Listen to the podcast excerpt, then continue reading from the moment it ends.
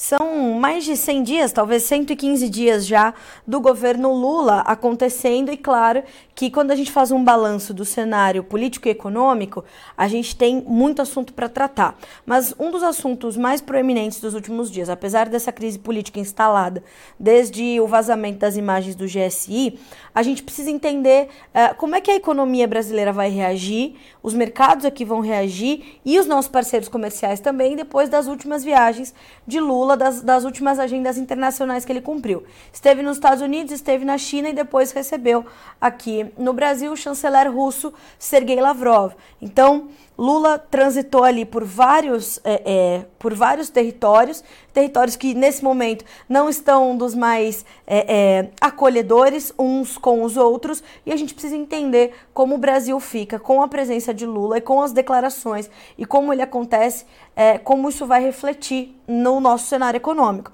Para nos ajudar nessa análise, o professor Roberto Dumas Damas, especialista em economia internacional, professor do INSPER, já conosco. Professor, sempre um prazer tê-lo aqui. Boa tarde seja bem-vindo.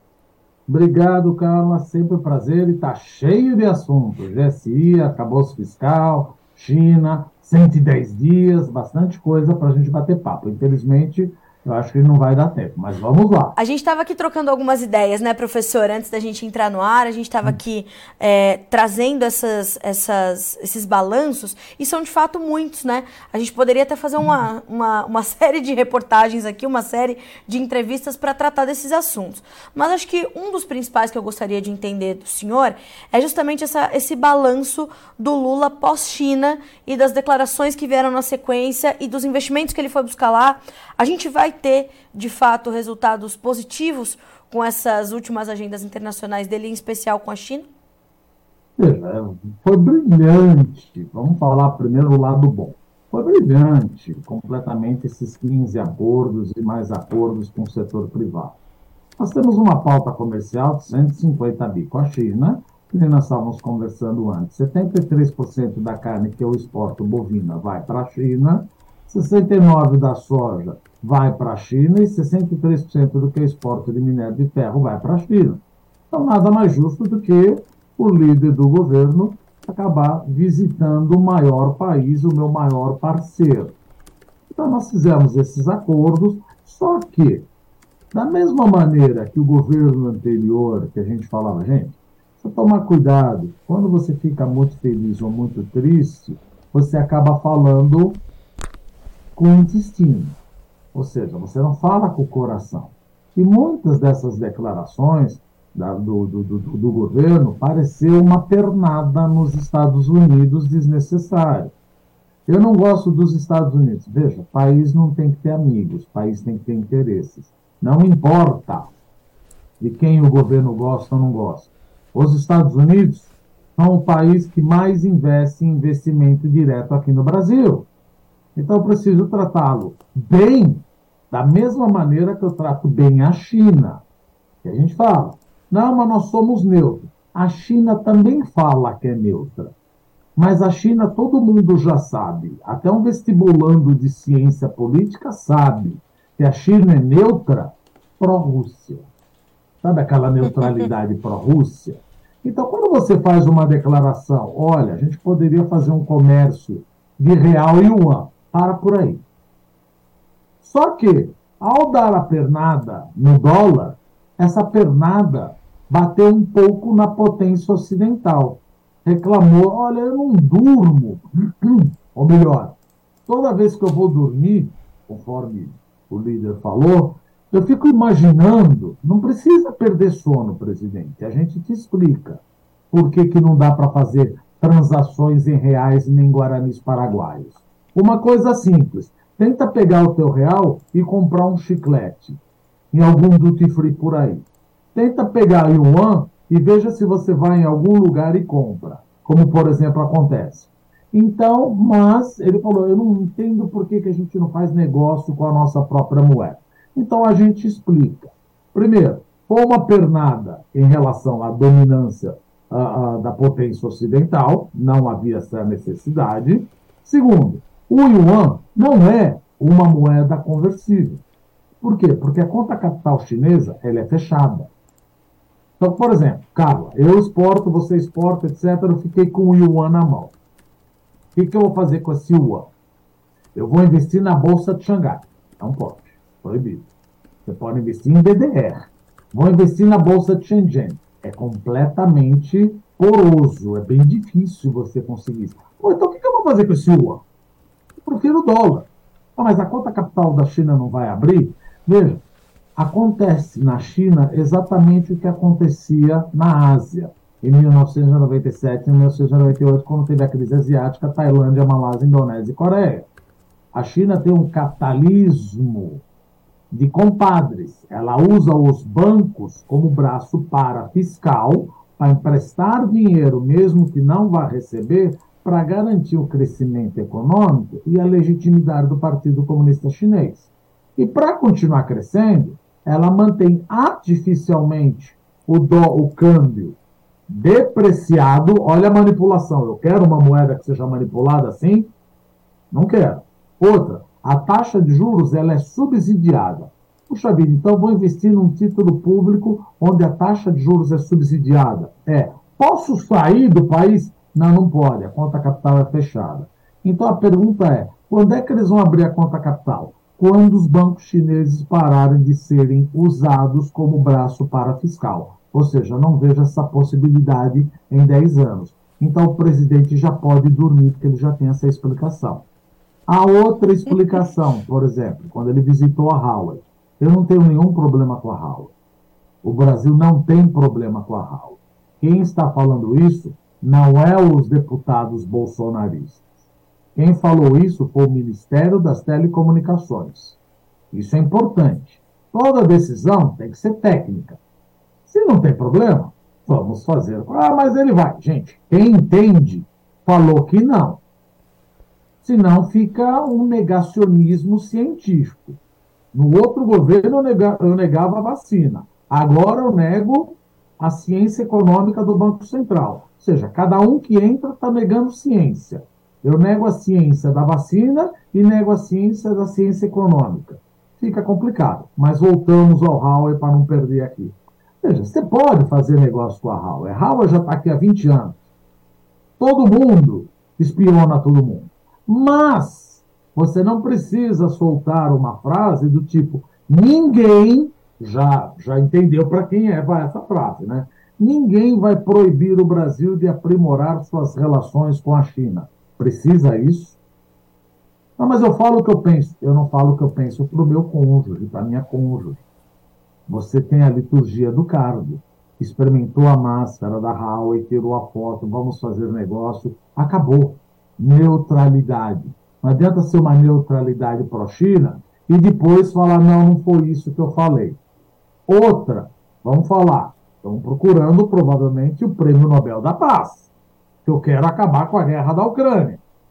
Quero acabar a guerra da Ucrânia, uma primeira coisa que eu falo, falo, ah, mas vamos combinar, né? O culpado dessa guerra também são os Estados Unidos e a União Europeia. Sério mesmo? Sério mesmo? E quando um não quer, dois não briga. Você acha mesmo que a Ucrânia queria brigar com a Rússia? É isso mesmo que o líder está falando. O líder do governo brasileiro está falando. E depois ainda fala: a Ucrânia pode entrar num acordo de paz. Olha como já entra. Mas não pode querer tudo. Como não pode querer tudo? vou, tirar, vou tirar Crimeia? Eu vou dar Luhansk? Eu vou dar Donetsk? eu vou dar Zaporizhzhia para o Vladimir Putin, é a mesma coisa, gente, a gente entrou em guerra. Mas a gente não pode querer tudo. Perdemos Rio de Janeiro, perdemos Minas Gerais, perdemos Rio Grande do Sul. Paciência, a gente não pode querer tudo. Cara, os caras que invadiram a Ucrânia. Então você já começa dando umas declarações que alguém poderia botar a mão no ombro e falou, presidente, para.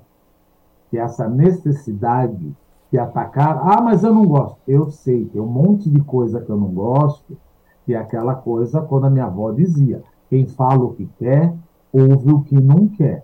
E não vamos esquecer, como nós já falamos, os Estados Unidos são o principal parceiro de investimento direto aqui. Teve um problema seríssimo? Não, não teve. Mas é aquela coisa do tipo: pernadas e acidez desnecessárias. E... Ou seja, ficou tão contente com o acordo que falou: quer saber? Eu vou bater no teu inimigo também. Não, olha aí, já, já não é a posição que a gente esperaria. Teria que ser neutro, ou seja, completamente sem mexer o músculo da face, fechamos o acordo, cumpre, como os chineses fazem muito bem, eles são absolutamente estrategistas, não movem um músculo, sabe a peça do tabuleiro que vai mexer, a gente não, a gente vai mexendo o peão, não sabe para onde vai. Ah, tô perto da rainha. Pô, agora eu faço uma festa, falo o que eu quero. Já já está perdendo a estratégia. Então o Brasil perde a estratégia em relação à diplomacia. E depois, o pior não é falar. Depois é desfalar, né? Ou seja, não, não foi isso que eu falei. No final das contas, a gente precisa de um acordo de paz. E está procurando, por um acaso, querer ser um estadista e prêmio Nobel da Paz?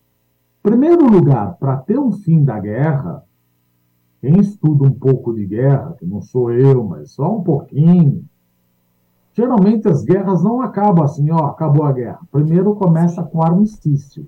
Parem os ataques. Assim, por exemplo, a Guerra da Coreia. A Guerra da Coreia está vigente, porque não tem um acordo de paz. Então, continua. Eles só pararam de se atacar desde lá da década de 50 mas não firmaram um acordo de paz ainda. A primeira coisa é, vamos parar de se atacar, para depois a gente sentar. E isso não é brincadeira. Ah, a gente vai, conversa, eu ponho um com o outro. Isso não é brincadeira. São milhões de pessoas morrendo. Isso não é para ficar falando no calor das emoções. Então, eu acho que na política externa, ah, parece que o Brasil, cada país que visita, quer agradar, quer se valorizar além do que pode, denigrindo a imagem da contraparte que não é uh, agraciado pelo uh, uh, anfitrião. Não é assim. O brasileiro tem, um, às vezes, a, a vontade de querer agradar demais, ficar rindo por tudo. Eu quero agradar tanto você eu vou até falar mal do teu inimigo. Mas, não, não, mas não daqui é a assim. pouco ele vai ser meu não é amigo assim também, né? É, e, e, repercutiu muito uma, uma manchete do The Washington Post, que é uma matéria, inclusive, muito bem escrita, né? E como jornalista, de como toda, todo o conteúdo que que parte também do The Washington Post, muito bem é, independente da, da ideologia política ou, da, ou das questões né, que, que direcionam a linha editorial, mas bem construída, e começou pelo título, que né, foi essa matéria que rodou o mundo e todas as, obviamente, uh, os focos de, de luz foram para o presidente Lula, porque a, a manchete é o, o Ocidente esperava um parceiro de Lula, né, em Lula, mas ele tem seus próprios planos. E de fato, né, é, professor, e quando é questionado e ou criticado, se ofende, diz como o senhor falou, é, vou fazer as minhas próprias palavras, vou dizer o que penso. E enquanto chefe de Estado, não dá para ser bem assim. Nem como marido ou esposa você fala tudo o que você pensa. Eu brinco isso. Você fala tudo o que você quer para o seu melhor amigo não. Então, não pode ser assim. A gente tinha um problema no governo anterior, falar, ah, eu falo o que eu quero. Não, não é para falar o que quer. Olha só, precisava. E outra, nós não estamos no fim do governo. Nós não estamos na metade. Nós estamos no 100 dias, no 110 dias. Quer dizer, você já começou a arranjar encrenca. Para que isso? E não estou falando encrenca com Honduras, com Nicarágua, que não é importante uh, diplomaticamente. Eu estou falando que você está arranjando encrenca com os principais, dois principais parceiros comerciais e o maior investidor do Brasil. Sério, não precisa fazer isso. E a China está botando. Veja, ah, não tem defesa tem que defender o Brasil. A China está colocando o Brasil exatamente no lugar que ela quer. Quanto mais você der pernadas ou for mais ácido, mais eu coloco dinheiro e trago o Brasil, que é um país maior da América do Sul, como zona de influência contra os Estados Unidos. Então precisa tomar cuidado com o que você fala, porque eles acabam trazendo a gente cada vez mais e a gente entrando na conversa. Ótimo, tragam dinheiro, façamos negócios. Que lado você está? Não estou do lado de ninguém. Essa briga de vocês é de vocês. Mas você é pró quem? Eu não sou pró ninguém. Eu não sou pró-Rússia, eu não sou pró-China, eu não sou pró-Estados Unidos. Eu sou pró-Brasil. Estou aqui para fazer negócio. Depois você defende a democracia e traz o cara da Rússia aqui. Você defende a democracia e elogia, que nem a Dilma elogia a China. Então, não estou querendo dizer que você deve defender ou não deve defender direitos humanos. Mas, pelo amor de Deus, vamos seguir uma linha. Você Sim. quer defender a democracia e depois enaltece a China? Você quer defender a democracia, depois enaltece Cuba e Nicarágua? Você quer defender os direitos humanos e depois defende a China? Gente, a gente sabe ler. A gente sabe o que os chineses estão fazendo com a província de Xinjiang, que é aquela província islâmica no noroeste da China, com os muçulmanos uigures, que tem os campos de reabilitação o que fizeram em Hong Kong. Então precisa tomar cuidado, ou seja, você quer sair no jornal, defendemos a democracia e os direitos humanos. Sim, mas lá você falou outra coisa. E professor, então, a gente. Acaba não sendo levado a sério. Fala, meu, ele fala o que o outro quer ouvir. Não é assim. E acabou de acontecer, né? Num, acabou de acontecer agora uma, uma visita né, da, da Nancy Pelosi a Taiwan, gerou um desconforto ali com a China, gerou um desconforto da, da, do Congresso americano com o, com o presidente Joe Biden, que não apoiou essa ida. Quer dizer, a gente tem exemplos de que não, não faça isso, né? A gente não tem este papel. Professor, eu queria entender essas atrapalhadas, né? Essas, esse, esse, esse jogo para os dois lados. Isso já é, coloca em xeque as nossas relações comerciais com algum desses dois parceiros, com os dois, é, e, e, ameaça investimentos, ameaça planos, ameaça relações comerciais, ou por enquanto isso não aconteceu? Não, por enquanto eu acho que isso não aconteceu. Isso foi um acidente de percurso. Primeiro, os Estados Unidos precisam do Brasil porque ele pode usar o Brasil como uma porta de não entrada dos chineses como zona de influência aqui na América do Sul. A China precisa do Brasil porque vê o Brasil como uma porta de entrada para a zona de influência. Ótimo, vou aproveitar os dois. Não vejo isso. Só que o que aparentemente você acaba vendo é não dá para levar a sério essas declarações. Porque dependendo do país que você está, você fala o que ele quer ouvir. A China tem o melhor modelo. Veja, se você acha ou não acha, concordo. Vamos supor, olha, eu gosto da China, uh, que nem na declaração aconteceu isso, isso, isso, tem o melhor modelo de crescimento, de gestão, de política, está enaltecendo a ditadura, etc. Perfeito. Agora, não vá nos Estados Unidos e fala, eu defendo a democracia e direitos humanos. Você tem duas caras. Não pode fazer isso. Então fala, meu, o que ele fala é só para agradar o anfitrião. Isso, infelizmente, é, acaba sendo o que o presidente Charles de Gaulle, isso não acaba não sendo um país sério. Isso acaba sendo não, não sendo um país sério. Sorte que o mundo está sendo cada vez mais multipolarizado.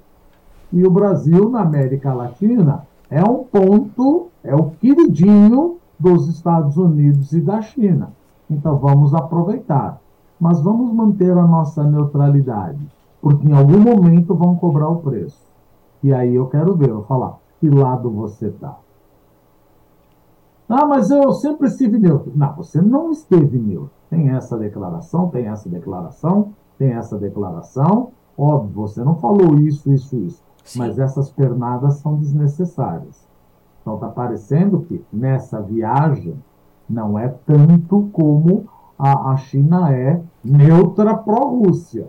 Mas aparentou que o Brasil decidiu ser neutro pró-China. como eu disse, estava embebecido, embebecido, é, como é que fala? Embebecido, uh, envaidecido com todos os acordos e resolveu enaltecer todas as vicissitudes que acabava de atacar quando visitou os Estados Unidos. Não acho, mas o preço vai acabar sendo cobrado lá na frente. Tipo, Inclusive... Qual é a posição dos Estados do Brasil? Você quer ser um anão diplomático como antigamente falava lá em Israel, ou a gente vai querer ser tratado sério? Na ONU, nós condenamos a guerra. Depois, nós não assinamos lá com Biden. Gente, dá para vocês se entenderem dentro do governo? Qual é a posição do Brasil? Se você perguntar no jornal qual é a posição do Brasil, na ONU é contra a guerra, mas o presidente não quis fazer um acordo de cessar fogo lá com o Biden. Como é que chama o acordo lá? Ele recusou. Então, o que, que isso ele quer dizer? Ele quer ser o protagonista de trazer a paz. Agora, me diz uma coisa: o que é o Clube da Paz? É trazer amiguinhos e falar, gente, vamos sentar e vamos parar com a guerra? Pelo amor de Deus, vamos entender um pouquinho o problema da Rússia, que não é nem a OTAN. A Rússia, ela é, ou melhor, Vladimir Putin, como dizia já Angela Merkel, é um czarista, imperialista, expansionista. Ele quer voltar ao Império Russo antes da Revolução Bolchevique. Culpe os bolcheviques. Ele falava: a Rússia ou melhor, a Ucrânia nunca foi um país. Então, a hora que você teve a União das Repúblicas da Ucrânia, isso é problema do bolchevique. O que, que ele quer? Ele quer trazer a Ucrânia para dentro do território da Rússia. Assim como ele quer voltar, como era na Idade Média, os russos, que tem um pedaço do Cazaquistão, se eu não me engano, da Moldova e do Kirguistão. Então ele quer voltar o czarismo. É isso que ele quer. Ah, o problema não é a OTAN. A Ucrânia, hoje todo aquilo, vou entrar, não vou entrar, vou entrar. Depois que foi invadida, ela falou: eu assino um compromisso, eu não entro na OTAN. Então, se o problema fosse só a OTAN, era hora de parar de pôr as armas agora. Ela já falou: eu assino, o que tiver que assinar, eu não entro na OTAN. Mas o negócio continuou. Ou seja, o que ele quer é o completo e absoluta anexação da Ucrânia pela Rússia. Ou pelo menos pegar Luhansk, Donetsk, Zaporizhzhia, Kherson, Crimeia e a parte de Odessa e tirar o acesso da Ucrânia do Mar de Azov e do Mar Negro. Só isso você quer? Ou como a gente pode falar, a Ucrânia também não pode querer tudo, né? Isso, vou dividir ela como uma pizza, como um salame. Deixa o Putin, mas pelo menos a gente já para com a guerra. Não, não é assim. Desculpa, a gente acaba se exaltando. Não, mas é, é por aí e, e tão logo é, voltou da China e teve toda essa história com os Estados Unidos, o Lula recebeu o Sergei Lavrov, que veio ao Brasil. Uh, Coincidentemente. É, veio, chegou aqui de, né, muito tranquilamente. E aí a declaração mais, é, mais repercutida do Sergei Lavrov foi é, Rússia e Brasil têm visões similares sobre a guerra. E a gente realmente não está interessado em agora, agora não, agora não, assinar um acordo de paz. Então, quando ele traz essa declaração, também vai repercutir, né, professor? Porque se Rússia e Brasil têm a mesma visão sobre a guerra, como é que vão ficar e, e como é que o mundo vai ver e entender, interpretar essa declaração? Veja, é interessante, cara, porque nós estamos olhando o nosso umbigo. Claro, tem que olhar o Brasil, nós somos brasileiros, a gente tem. Mas o mundo não está interessado na nossa posição. O Brasil é pró-guerra. I don't care. O Brasil não é pró-guerra. I don't care. Para a União Europeia e para os Estados Unidos, se você é pró-guerra ou não, claro, isso não é legal. Mas o que mais me preocupa é a União Europeia. O que mais me preocupa são os outros membros da OTAN. Agora, se o Brasil é pró-guerra ou guerra, irrelevante. Para mim, eu acho que eles acham que, no final das contas, cabe um Washington Post, cabe um puxão de orelha. Mas isso ser um interlúdio político mostra o nanismo diplomático do Brasil. Sim. Professor, é, a gente, enfim, é, eu gostaria de conversar mais com o senhor sobre essas relações é, de política externa que são determinantes para o caminhar do Brasil, principalmente porque foi um discurso de campanha de Lula, não, o Brasil não pode mais ser um pária, o, o Brasil está isolado, o Brasil é uma ilha, o Brasil, com toda a sua capacidade, ficou na sua própria casca. Sabemos que não é isso, mas foi. Tudo nas minhas mãos. Tinha, desculpa, Carla. Tinha tudo nas nossas mãos para começar bem. Sim. Mas na hora você fica feliz Sabe aquela coisa? Pronto, chutou. Falou, não, você extrapolou na festa. Sim. Você extrapolou, deu pernada desnecessária. Exato. Desculpa, não, imagina, imagina, nenhum problema. Mas eu queria entender é, como é que a gente vai é, é, equilibrando todas, todas essas necessidades de retratações, o Celso Amorim tendo que fazer mil reuniões com a Casa Branca, com o Xi Jinping, com o Sergei Lavrov, com todo mundo, Enquanto a gente vê aqui no Brasil agendas que podem ser atrasadas diante do que aconteceu, a agenda econômica principalmente, a gente vai aí é, para o dia 20 de abril sem ter uma regra fiscal definida, o arcabouço fiscal chegou no Congresso, foi rejeitado. E a gente já sabia que poderia ser assim. O que, que a gente pode esperar e como é que a gente tem que esperar esse, essas discussões, professor? É, vamos voltar agora para o para o Brasil. O arcabouço fiscal, ele é maravilhoso. Ele é maravilhoso. Eu espero ter um, um superávit primário de 1%, se eu não me engano, em 2025, e 1,5%, zero ou meio de déficit esse ano, zero no ano que vem, assumindo, aí começa a brincadeira, né? assumindo que a gente cresça 2,5% a 2% todo ano. Quanto tempo faz que o Brasil não cresce 2,5% em cinco anos direto? Muito. Muito tempo. Mas já começou com uma premissa errada. Segundo, para isso dar certo, eu também fiz conta, muita gente fez conta, e graças a Deus, quando a gente fala em dois economistas, você tem três opiniões. Para atingir o superávit primário, olha só, antes disso, deixa eu dar um passo atrás. Você atingir o superávit primário ou não atingir o superávit primário, a despesa aumenta. Você atingir o superávit primário, sobe 0,6 mais a inflação. Se atingir 2,5 mais inflação. Ah, mas o Brasil precisa de investimento. Gente, nós já falamos muitas vezes isso daqui. Se por acaso a dívida explodir, ou sair do 77 para 88, 90, 92, isso não é ciência de foguetes. Isso não é a Faria Lima. Vamos deixar claro o seguinte: quem financia a dívida pública somos nós. Eu, quando compro, quando ponho de meu rico dinheirinho no fundo de investimento, eu quero que esse dinheiro renda. O que, que o administrador do meu dinheiro vai fazer? Ele vai comprar título público. Se ele chega para mim e fala, olha, ao invés de você receber 6%, eu vou te pagar 3%, porque você é patriota. Porque você estava na Paulista queimando o cavalo de Troia e pediu para baixar juros. Então, já que você é o patriota, eu te pago 3%. Falo, não, porra, como vai pagar 3%? Quero uma taxa de juros que respeite o risco país.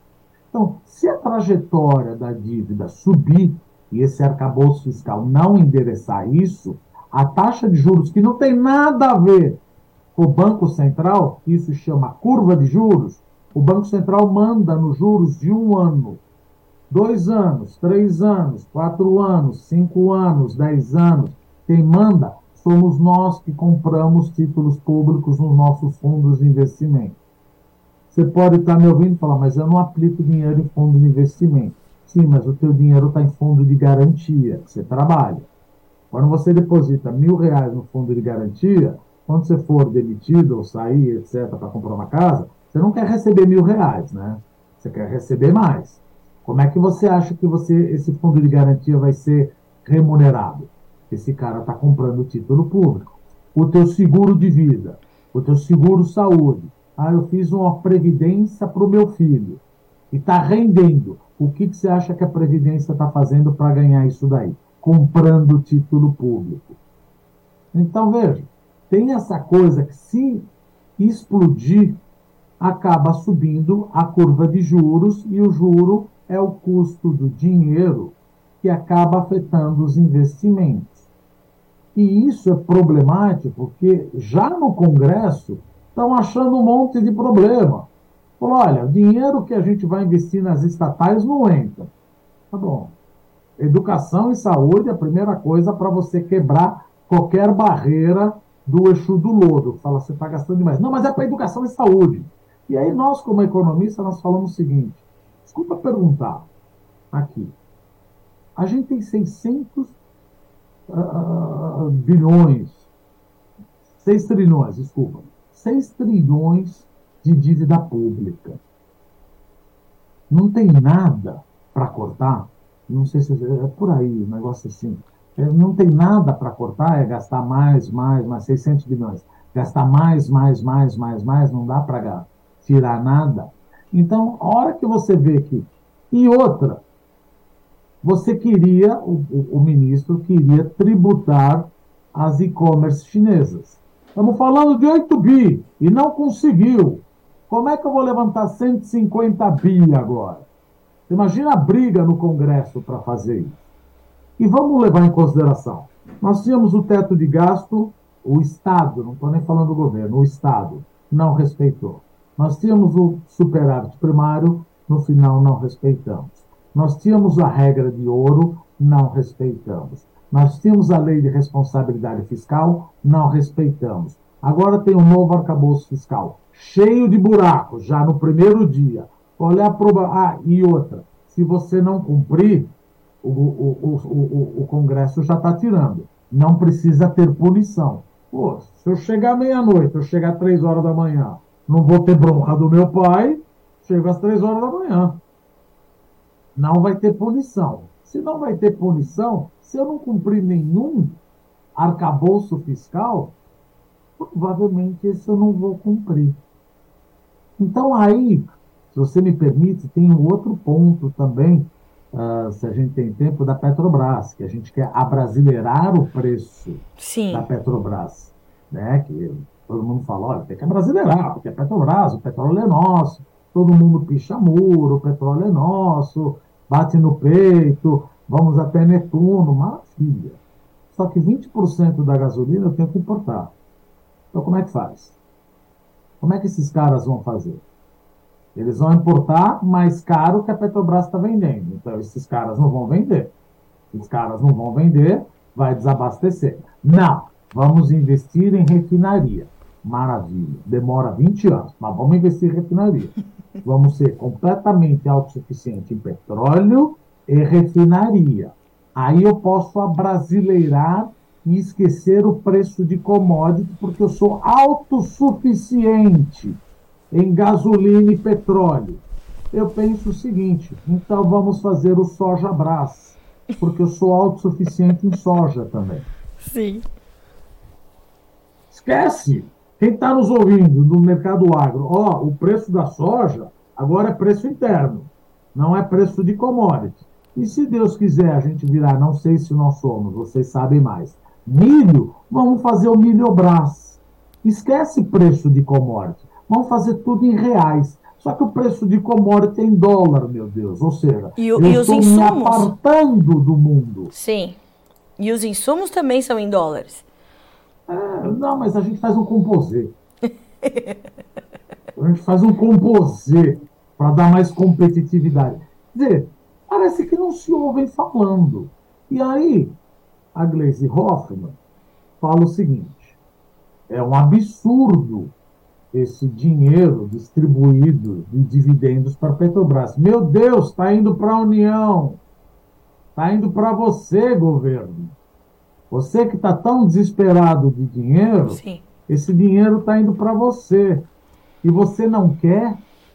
Não, não quero. Aí vem do outro lado o Haddad fala: Não, mas eu quero. Você fala, gente, Exato. E o, e o Fernando Haddad falou isso sobre o arcabouço fiscal, né, professor? Que não podia nem ir tanto para a direita, nem tanto para a esquerda, porque ele tinha que agradar a Gleisi Hoffmann e o Roberto Campos Neto.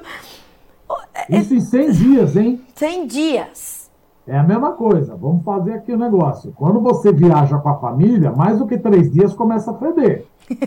É verdade. Você sabe. É verdade. Fica duas semanas com a família, vai sair briga. 100 dias já estão brigando. Vamos botar quatro anos aí, imagina a briga que vai ter. E a gente no meio tentando crescer, tentando querer fazer mais investimento e o consumo, só que já escolheram, da mesma maneira do Dias já da GSI, já escolheram, provavelmente vão chamá-lo de, desculpa, ele é um bolsonarista infiltrado no governo Lula. Uma loucura ninguém total. sabia sim. de nada. Lógico, essa, fra... essa narrativa vai aparecer. E o sim. governo nunca sabe de nada. Exato. Ele é um bolsonarista infiltrado no governo Lula. Uma loucura. Seja, então você ouve umas coisas, você fala, não, mas lá tinha petista. Ah, mas tinha bolsonarista. É, mas o bolsonarista, ele era um petista travestido de bolsonarista. Tá, e o bolsonarista? O bolsonarista é também, mesmo do governo, ele é travestido de bolsonarista, mas ele é petista. Quer dizer, a culpa não é de ninguém. Exato. A culpa não é de ninguém. E a guerra ah, retórica. E, e por que não podemos fazer a CPMI? Qual é o problema? Exato. CPMI, eu quero saber o que aconteceu. Já falaram. Só procurar no Google. A indignação. Quem tem medo de CMI, quem tem medo de CPI é porque tem o rabo preso. A indignação tá era tanta, né, professor? A indignação era tanta porque quebraram o relógio que o rei da França mandou, porque uh. quebraram a escultura, porque quebraram, porque derrubaram, porque quebraram as cadeiras, porque quebraram. Agora né? todo mundo chora. Golpistas né? e é, terroristas. É, é muita e, falta né? de sertralina chorar demais, sabe? é falta de sertralina. Qualquer coisa chora, é a fome, é isso. Gente, um pouco de compostura. Exato. Um pouco de compostura, por favor. É isso. Professor, é, eu adoro entrevistá-lo porque a gente percorre inúmeros temas e consegue, amarrá-los de forma brilhante, como o senhor sempre faz, com muita didática. Obrigado. E eu é, tenho muito, né, me sinto muito privilegiada de poder ter essas conversas com o senhor e já lhe espero para as próximas porque a gente ainda vai ter muita emoção e muito assunto para tratar aqui, para trazer, principalmente para explicar para a nossa audiência por que, que é importante para o produtor rural né, entender o que está acontecendo na política, na política externa, na economia, em Brasília, esse jogo político, esse jogo diplomático, tudo isso impacta diretamente no nosso dia a dia, né, professor? Impacta, porque impacta no câmbio, impacta na bolsa, impacta na possibilidade de você emitir um CRA, impacta na possibilidade de você emitir uma LCA, Sim. impacta na possibilidade de você tomar mais empréstimo, impacta na possibilidade dos juros subir na curva de juros ou não. Sim. Então impacta no nosso negócio. É por isso que eu acho que o trabalho que vocês fazem é, fazem é maravilhoso, é importante, por exemplo, vocês entendem do ar. Mil vezes fatorial mais do que eu entendo. Mas eu quero trazer a parte econômica para falar, olha, claro vocês estão muito no dia a dia, mas não se esqueçam de olhar essas coisas. Sim. Porque elas podem afetar o teu dia a dia. Sem dúvida. Ao dia a dia você não sabe. Não, eu não sei mesmo. Eu Sim. não sei mesmo. Quando vai florear o café, não sei. Não sei, cada um na sua. Mas cuidado com o que está acontecendo. Sim. Não cuidado que vai ter uma ruptura, etc. Uma catarse, Mas, né, professor? É como diz aquela coisa tudo tem preço. Ou seja, juros, câmbio, bolsa, banco querendo emprestar, você fazer um CRA. Tá certo. Ver, carrego de soja, carrego de boi, tudo isso pode ter impacto. Professor, como, como eu disse, sempre bom tê-lo conosco. O senhor sabe, tem portas abertas aqui no Notícias Agrícolas. Mais uma vez lhe agradeço, te desejo um bom feriado. Se der para descansar a mente um pouquinho para a gente retomar com força total a partir de segunda-feira que vem. Obrigada mais uma vez. Obrigado, cara. Sempre um prazer estar com vocês e com os seus ouvintes. Muito obrigado. Obrigada, professor. Um abraço. Até mais. Um abraço. Tchau.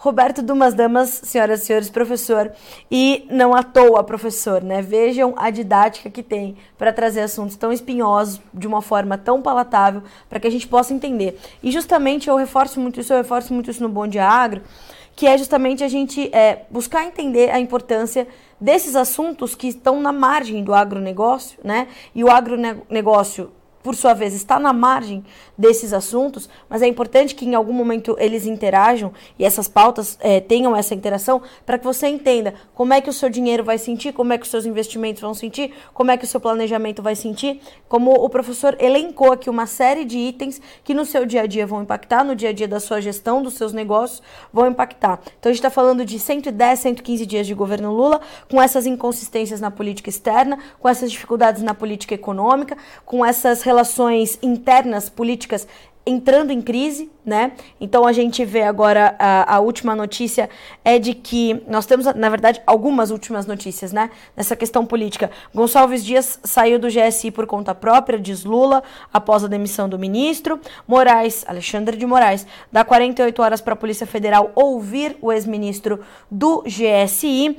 Padilha diz que teoria absurda de que o governo participou do 8 de janeiro é terraplanismo e já, já foi chamado também de é, delírio bolsonarista. As imagens falam por si, ninguém precisa é, criar neologismos para apontar aqui o que houve. Oposição vai protocolar na PGR pedido de prisão de Gonçalves Dias e aí a gente vai é, trazendo ali inúmeras, inúmeros desdobramentos desse assunto que ainda vai render muito e a CPMI do 8 de janeiro tornou-se, portanto, inevitável. Eu sugiro que você acompanhe também a entrevista do professor Paulo Moura, cientista do canal político, de, do cientista político do canal Dextra, para entender também é, o rito processual a partir de agora, né? O que a gente pode esperar na sequência. A, a gente vai terminando por aqui esse boletim, te convidando a continuar conosco, porque na sequência, Alexander Horta assume a bancada para te trazer informações do fechamento da soja, mercado em Chicago caindo nesta quinta-feira. Alexander Horta chega com as informações para você que para você também ser sempre o produtor rural mais bem informado do Brasil. Até mais.